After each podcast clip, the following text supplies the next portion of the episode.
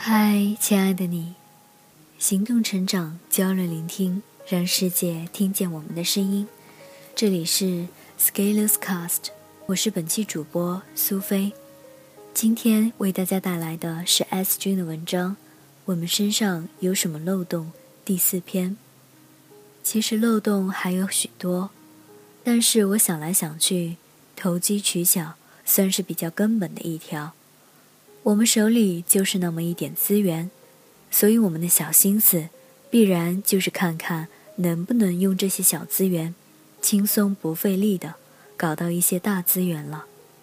然而这种需求，恰恰也就构成了我们的漏洞，因为任何人跑过来告诉你，我可以满足你的需求，你难免不会动心。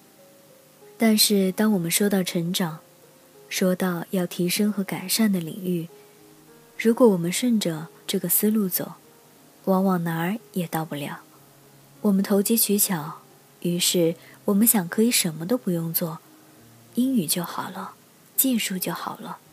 我们甚至想找个乙方来帮我们做这些事情。你觉得这样靠谱吗？但是偏偏我们在成长路上，这样的心态大行其道。练了一周英语没进步，就觉得受不了，想要找更好的方法。学了三周技术，程序不会写，就觉得自己不适合，于是去找更好的材料。这时来一个，我三天就帮你突破口语，我们就直勾勾的进去了。我们如何规避漏洞给我们带来的影响？我觉得，对于我们想做的事情。拿十成的把握做八成的事情，就可以规避。其实本质也就是反其道而行之，对抗投机取巧的，也就只有加量加码的投入和付出，这个问题就可以解了。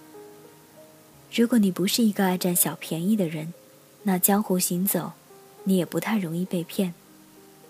同样的，如果你是一个内心用逻辑和理性武装的人，那你的决策和执行效率会更高，也会少很多麻烦。用高能量搞定低能量的事情，田忌赛马的道理，其实可以应用在我们的生活中。你不是想提高英语吗？不要用一周、两周的视角去看，要用年为基本单位。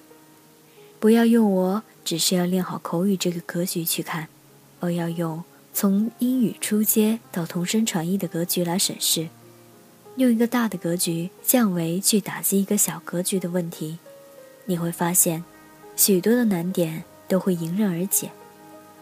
而这个时候，你会对你要做的事情有一个清晰的认知，你不会再对投机取巧的诱惑所干扰，而笃定的往前走。